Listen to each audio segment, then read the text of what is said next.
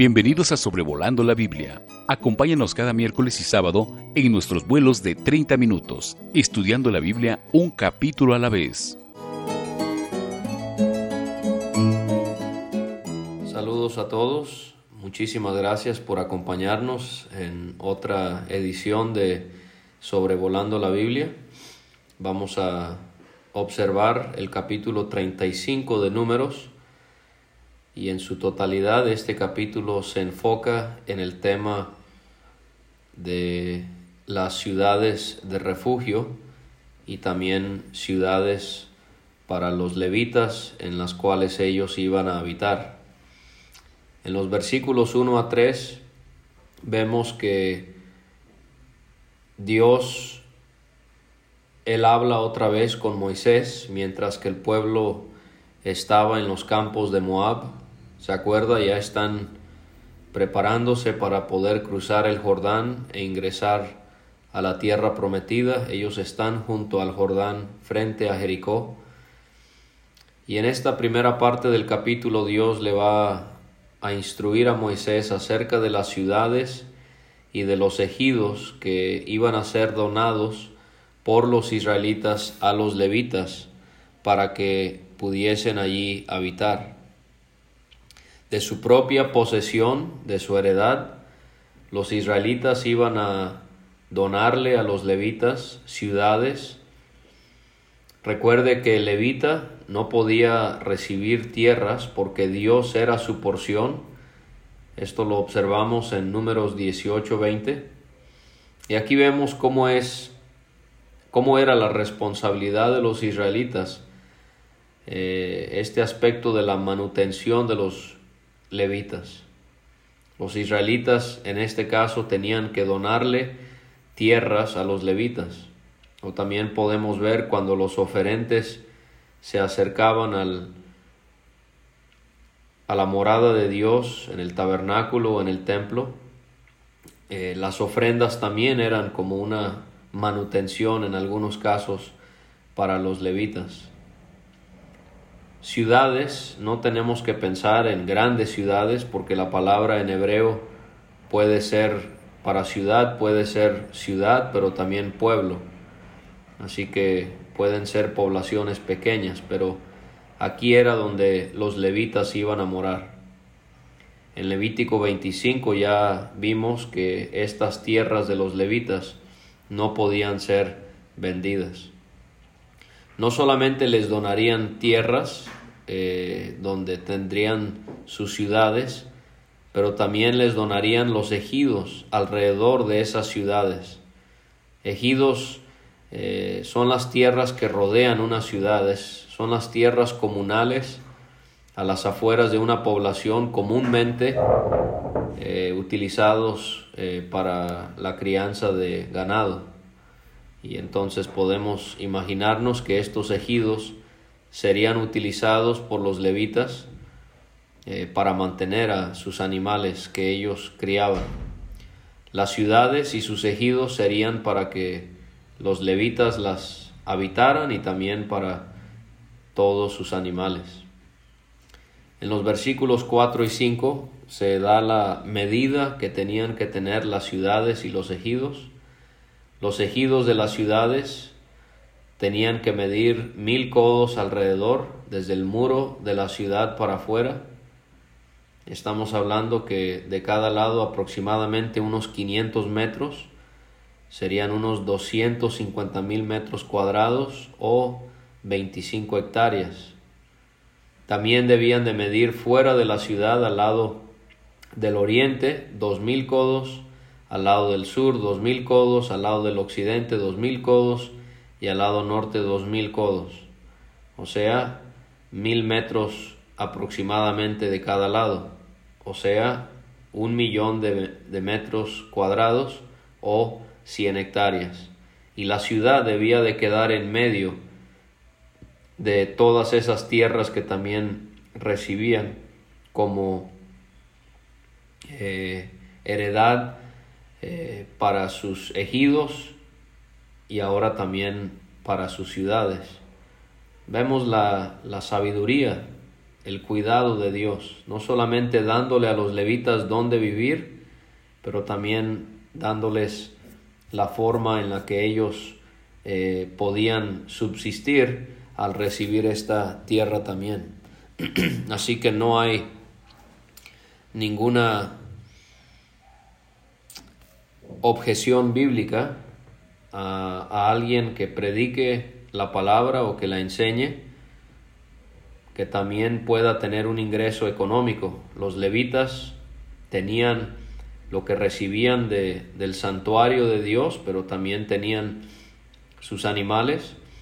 Podemos ver el ejemplo de, de Pablo, como él en el Nuevo Testamento, él trabajó haciendo carpas también para sostenerse económicamente. En los versículos 6 al 8 vamos a ver el número de las ciudades de los levitas para que las habitaran y las ciudades que recibirían como ciudades de refugio.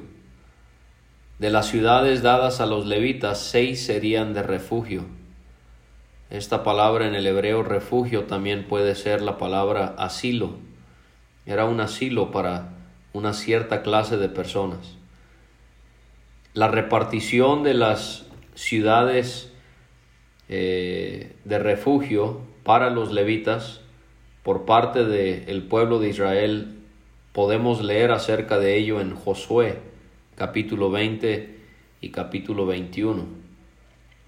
De paso, si usted quiere estudiar más a fondo este tema de las ciudades de refugio, eh, sería bueno que estudiara Deuteronomio capítulo 19, porque hay detalles que se dan allí que no se nos dan aquí en números 35.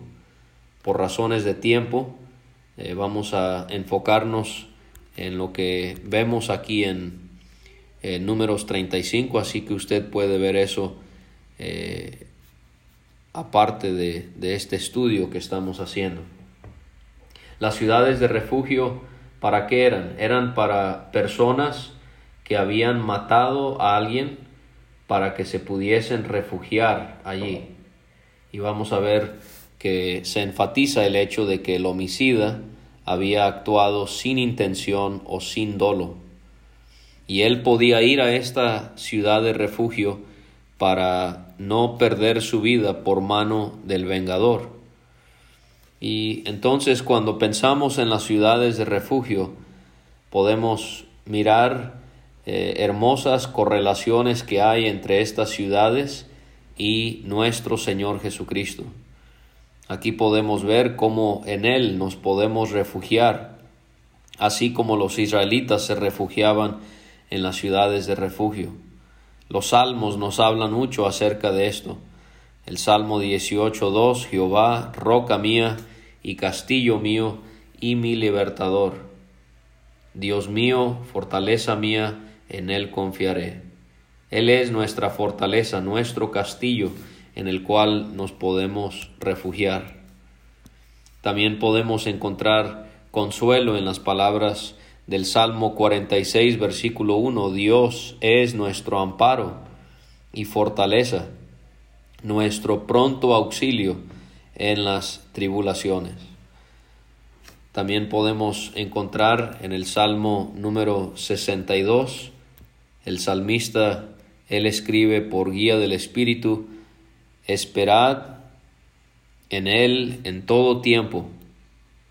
Eh, también habla Él en el versículo 6, Él solamente es mi roca y mi salvación, es mi refugio y no resbalaré. También encontramos las palabras que también son de mucho ánimo para cada uno de nosotros.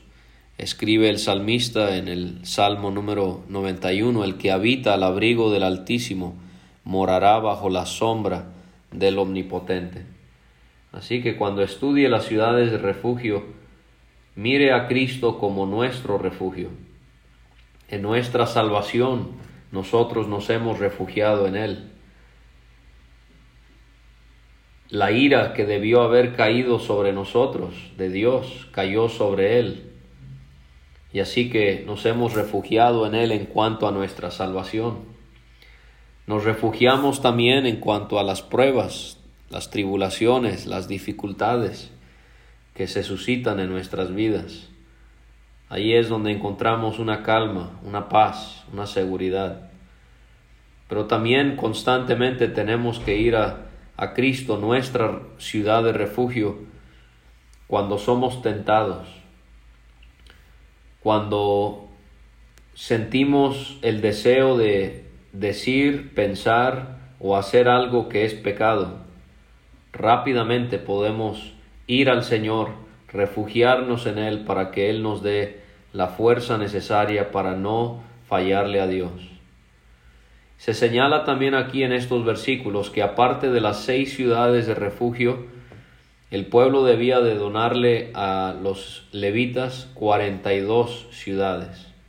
O sea que, según el versículo 7, eran 48 ciudades en total que recibirían los levitas eh, junto con sus ejidos.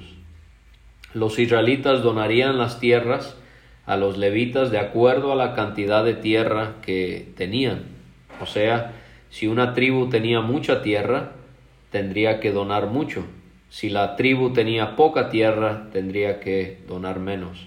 O sea que era algo proporcional. En Josué capítulo 21 y en Crónicas, primero de Crónicas 6, eh, se dan algunos de estos detalles en cuanto a la repartición por parte de las tribus. Llama la atención entonces que cuando el pueblo de Israel eh, iba a entrar a la tierra prometida, los levitas sabemos vivían alrededor del, tabernáculo. Pero ahora que ellos entran a la tierra prometida, ellos van a vivir dentro de entre el pueblo. O sea, ellos iban a vivir dispersados por la tierra de Canaán. Eh, en cada una de estas ciudades y ejidos que la nación, cada una de las doce tribus les habían donado. O sea, no era una clase aparte, debían estar entre el pueblo para animarles en su adoración y su servicio a Dios. O sea, no había clasismo, no había lo que hay hoy en día, que los que predican la palabra son una clase y los demás hermanos pertenecen a otra clase. Esto es algo que Dios repudia, que muy probablemente eh, esto es la doctrina de los nicolaitas que se veía en algunas iglesias eh, que se mencionan en el Apocalipsis. No debe haber clasismo. Más bien los que predican y enseñan la palabra deben de ser vistos como siervos. Son llamados siervos, pero realmente los tratamos como si fueran señores. Esto es algo que está al revés. Si son siervos, ellos deben de actuar como siervos y los demás hermanos deben de tratarlos a ellos como también ellos lo son, porque todos somos siervos de Dios como siervos de Dios. Entonces no, no exalte al hombre, no, no hable de, de, grandes hombres de Dios solamente porque se pueden parar en un púlpito y pueden enseñar la palabra. Hay grandes hombres de Dios que limpian pisos y baños y, hermanas que, que preparan alimentos para ayudar a los necesitados. Nuestra tendencia es querer exaltar a una cierta clase de personas y esto es desagradable a Dios. Dios nos enseña que Él no hace acepción de personas. Pero también el hecho de que vivían entre el pueblo nos hace pensar en nuestra responsabilidad como cristianos en cuanto al mundo en el que vivimos. No sería correcto que usted y yo nos aislemos porque somos cristianos y el mundo es el mundo. No, el Señor quiere que seamos luz en este mundo, que seamos sal en este mundo para ganar a esas personas para Él. En los versículos 9 a 11 leemos y aprendemos acerca de que las ciudades de refugio debían ser señaladas. Dios habla otra vez con Moisés y le hace ver que cuando Israel cruce el Jordán para entrar a la tierra de Canaán, debían señalar cuáles eran las ciudades de refugio a las que el homicida podía huir si había matado a alguien sin intención. En Josué capítulo 20 se da la lista de los nombres de las seis ciudades y le animo a que, haga un estudio acerca del significado de los nombres de cada una de las ciudades y trate de relacionarlo con Cristo, nuestro refugio. Es muy importante otra vez señalar que las ciudades de refugio solo eran para los que habían matado sin intención. Lo vemos en el versículo 11 y lo vemos otra vez en el versículo número 15. En el versículo 12 se nos da la función de las ciudades de refugio. Las ciudades de refugio eran para el homicida que había matado sin intención para que se pudiese refugiar del vengador. Llama la atención que esta palabra vengador es la misma palabra que describe a los que redimían a sus familiares. Por ejemplo, en Ruth capítulo 2, 3 y 4, esa figura de redentor entre Booz y Ruth eh, es la misma palabra en el hebreo que se menciona aquí como vengador. Y vemos esos dos eh, aspectos, cómo él podía redimir, pero también había la figura de aquel que se vengaba por algún crimen cometido a su familia, como en el caso del homicidio. homicidio. Y vemos cómo Dios estableció desde el principio de los tiempos que la pena para el homicidio era, dice Génesis 9, versículo 6, el que derramare sangre de hombre, por el hombre su sangre será derramada, porque a imagen de Dios es hecho el hombre. Ese es el castigo que Dios impuso. Y entonces vemos que el vengador tenía todo el derecho de poder vengarse de algún familiar que había sido matado. Pero el homicida no podía morir hasta que se hiciera juicio en la congregación. Y eso lo vamos a ver eh, en unos versículos más adelante. Y en los versículos 13 y 14 se da la ubicación de las seis ciudades de refugio. Tres ciudades se iban a ubicar al este del Jordán y tres en la tierra de Canaán. O sea que estas seis ciudades estaban bien repartidas. Y esto nos habla de el acceso que tenían aquellos que necesitaban ir a una de estas ciudades. No es que le quedaba lejos, a alguien por vivir en algún lugar, sino todos tenían un acceso cercano a una ciudad de refugio. Y esto nos habla de la cercanía que tenemos eh, con nuestro Señor Jesucristo y cómo nosotros podemos estar en su presencia refugiándonos en Él inmediatamente. En el versículo 15 la ley marca acerca de las ciudades de refugio que era para los israelitas y para los extranjeros. O sea, era para todo el pueblo de Israel, aún esos gentiles que se habían agregado al pueblo porque se habían convertido a Dios, aún ellos podían ir a estas ciudades de refugio. Esto habla de, de lo inclusivo de las ciudades de refugio. No, no se excluía a nadie. Y así nosotros como creyentes podemos ser agradecidos que cualquiera de nosotros podemos refugiarnos en el Señor sin importar nuestras condiciones eh, de cualquier aspecto en nuestras vidas. En los versículos 16 a 21, la ley marca eh, situaciones en las que el homicidio había sido con dolo o con intención. Por ejemplo, en el versículo 16, si la persona mataba a alguien con instrumento de hierro, tenía que pagar con su vida. Esa persona no podía refugiarse. Versículo 17, si la persona mataba a alguien con piedra en la mano, que podía dar muerte, esa persona tenía que pagar con su vida, no podía refugiarse. Si la persona había matado a alguien con instrumento de palo, que podía dar muerte, tenía que pagar con su vida, no podía refugiarse.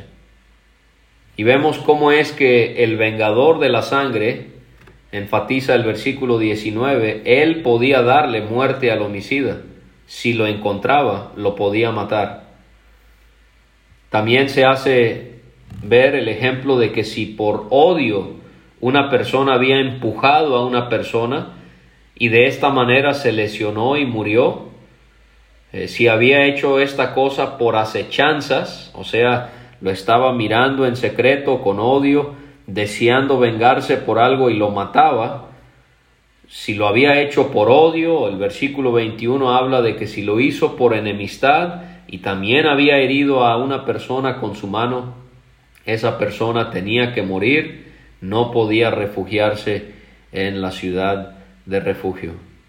Y así podemos ver ese gran contraste, ¿no? Que en el pueblo de Israel, en, en algunos casos, las personas no podían encontrar refugio. Nosotros, aun si estamos muy mal, aun si estamos en pecado, que no debemos, el verdadero cristiano se abstiene por completo del pecado, pero el creyente que peca puede ir a la ciudad de refugio, su Señor, su Salvador, para encontrar ahí la limpieza que tanto necesita y para dejar de cometer ese mal. los versículos 22 y 23 se describen situaciones en las que el homicidio se llevó a cabo sin dolo o sin intención. Si lo empujó sin haber enemistades, o si echó sobre él cualquier instrumento sin acechanzas, o si no vio a la persona e hizo caer sobre él alguna piedra, si no era su enemigo, si no procuraba su mal, entonces no había habido intención, no había habido dolo. En Deuteronomio 19 se da el ejemplo de una persona cortando leña y cuando él da su mano, el golpe con el hacha para cortar algún leño y sale volando el hierro del cabo y le pega a alguien y esa persona moría, Allí en Deuteronomio 19 especifica que este es un ejemplo donde la persona sí era candidato para poder refugiarse en aquellas ciudades porque no lo había hecho con intención. Los versículos 24 y 25 vemos que se tenía que hacer un juicio hecho por la congregación para determinar la inocencia o la culpabilidad del homicida. La congregación debía juzgar entre el que causó la muerte y el vengador de la sangre que deseaba vengarse por la muerte de algún ser querido. O sea que se necesitaba discernimiento. ¿Cómo sucedió? ¿Qué intención tenía? Y todas estas cosas se tenían que tomar en cuenta para poder tomar una decisión justa. Y esto es algo que Dios busca en cada iglesia, que hayan hermanos y también hermanas que tengan discernimiento, que tengan entendimiento o sabiduría, prudencia. Esto era algo que no había en Corinto. Tenían muchos dones, se vanagloriaban de esto y de aquello, pero se estaban demandando los unos a los otros. Y Pablo les pregunta en el capítulo 6, ¿no hay entre vosotros sabio, ni aun uno que pueda juzgar entre sus hermanos? Y esto es lo que se necesitan, hermanos y hermanas que sepan cómo calmar las aguas, cómo apagar el fuego. Muchos somos buenos para agitar las aguas y para hacer que el fuego incremente, pero hermanos y hermanas con discernimiento, ellos buscan la manera de bíblicamente resolver problemas que puedan haber entre hermanos. Y entonces si la congregación decidía que el homicida era eh, libre, no tenía que dar su vida al no haber intención. Ellos libraban al homicida de la mano del vengador de su sangre y la congregación lo hacía regresar a su ciudad de refugio en donde ya se había refugiado. Entonces parece ser que si mataba a alguien, la persona se refugiaba, la congregación decidía qué era lo que había acontecido y si decidían que había sido sin intención, regresaba a esa ciudad. Nos habla del cristiano constantemente, continuamente, regresando a Cristo, nuestro refugio, una y otra y otra vez. Esto es algo del diario, múltiples ocasiones en una sola, en un solo día. Esto no debe de ser algo esporádico. Y la persona que iba a la ciudad de refugio tenía que morar allí hasta la muerte del sumo sacerdote. Y se especifica allí que el sumo sacerdote había sido ungido con aceite santo. Y esto vemos otro gran contraste entre las ciudades de refugio y nuestro refugio, Cristo Jesús. Porque nuestro refugio no tiene una fecha de expiración. O sea, nunca vamos a, ser notificados que ya no podemos refugiarnos en Cristo. ¿Por qué? Porque Él ya no muere. Esa es la gran enseñanza de Pablo en Romanos 6. Eh, Hebreos nos hace ver que Él vive en, en el poder de una vida indestructible. Y así que no tenemos que temer si nuestro tiempo de refugio va a terminar porque el sumo sacerdote muere. Para nosotros es algo continuo, es permanente. Los versículos 26 y 27 se vuelven a enfatizar los derechos del vengador. Si el homicida salía del, del bueno, aquí es diferente porque se especifica si salía de la ciudad de refugio. O sea que en el momento si el vengador mataba al homicida era lo justo. Pero también si la persona se iba a una ciudad de refugio, pero salía de esa ciudad, el vengador tenía el derecho también de vengarse y de matarle. En el versículo 28 entonces vemos que el homicida debía quedarse en la ciudad de refugio hasta la muerte del sumo sacerdote. Y también en el 29 se especifica que estas cosas debían establecerse en Israel por ordenanza de derecho por todas sus edades en todas sus habitaciones. En el versículo 30 se especifica que el homicida juzgado tenía que ser en base a testigos, en plural. La persona que mataba a alguien, si habían testigos, inmediatamente, sin ninguna duda, esa persona tenía que morir pero no podía ser un solo testigo, tenía que ser dos o más. Y esto es algo que Dios nos enseña en el antiguo y en el nuevo pacto. En Deuteronomio 19 tenían que ser también dos o tres testigos. En Mateo 18, cuando hay una diferencia entre dos hermanos y uno no quiere cooperar, el otro hermano trae a dos o tres testigos. En Primera de Timoteo 5 eh, no debemos de admitir una acusación en contra de un anciano con un solo testigo, tienen que ser dos o tres. Así que esto nos debe de ayudar cuando se juzga el pecado de alguien en la iglesia, nunca debe de ser bajo el testimonio de una sola persona. Y no dice los chismes o los rumores de dos o tres personas. No, estos son testigos. ¿Por qué? Porque lo vieron. No es que lo escucharon por ahí o lo, lo fue algo que eh, fue por su posición. Ellos fueron testigos porque lo vieron con sus propios ojos, valga la redundancia. Y en la ley se marcaba en Deuteronomio 17 que si yo acusaba a alguien de algo y esa persona era hallada culpable, yo como testigo era el primero en lanzar piedras.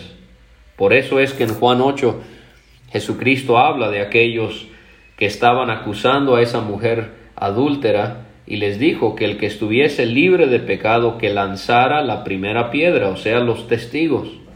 Esto otra vez, hermanos, nos hace la advertencia de no ser falsos testigos, de testificar lo que realmente vemos u observamos y que las decisiones en la iglesia se, se lleven a cabo en base a dos o tres testigos.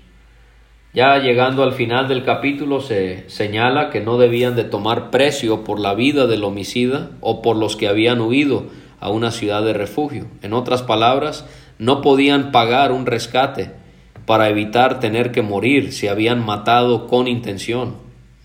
No podían también evitar ir a una ciudad de refugio por dar un rescate, tenían que ir a la ciudad de, refugio si es que eh, cumplían con los requisitos ya prescritos. Entonces vemos cómo el dinero no puede eh, hacernos evadir la justicia de Dios. Y las razones o la razón por la que tenía que morir el homicida con dolo en los últimos dos versículos vemos es porque no debían de contaminar la tierra, porque contaminando la tierra estaban contaminando el lugar donde Dios habitaba entre su pueblo. Y Dios hace ver que no se puede expiar la sangre derramada sobre la tierra y por eso es que el homicida tenía que morir. Así que aquí tenemos números 35, espero que les sea de bendición y de ayuda y que podamos seguir teniendo este deseo de estudiar la palabra de Dios. Gracias por escuchar este estudio. Escríbenos a sobrevolando la Biblia gmail.com. Visita nuestra página www.graciamasgracia.com. Hasta la próxima. Bye.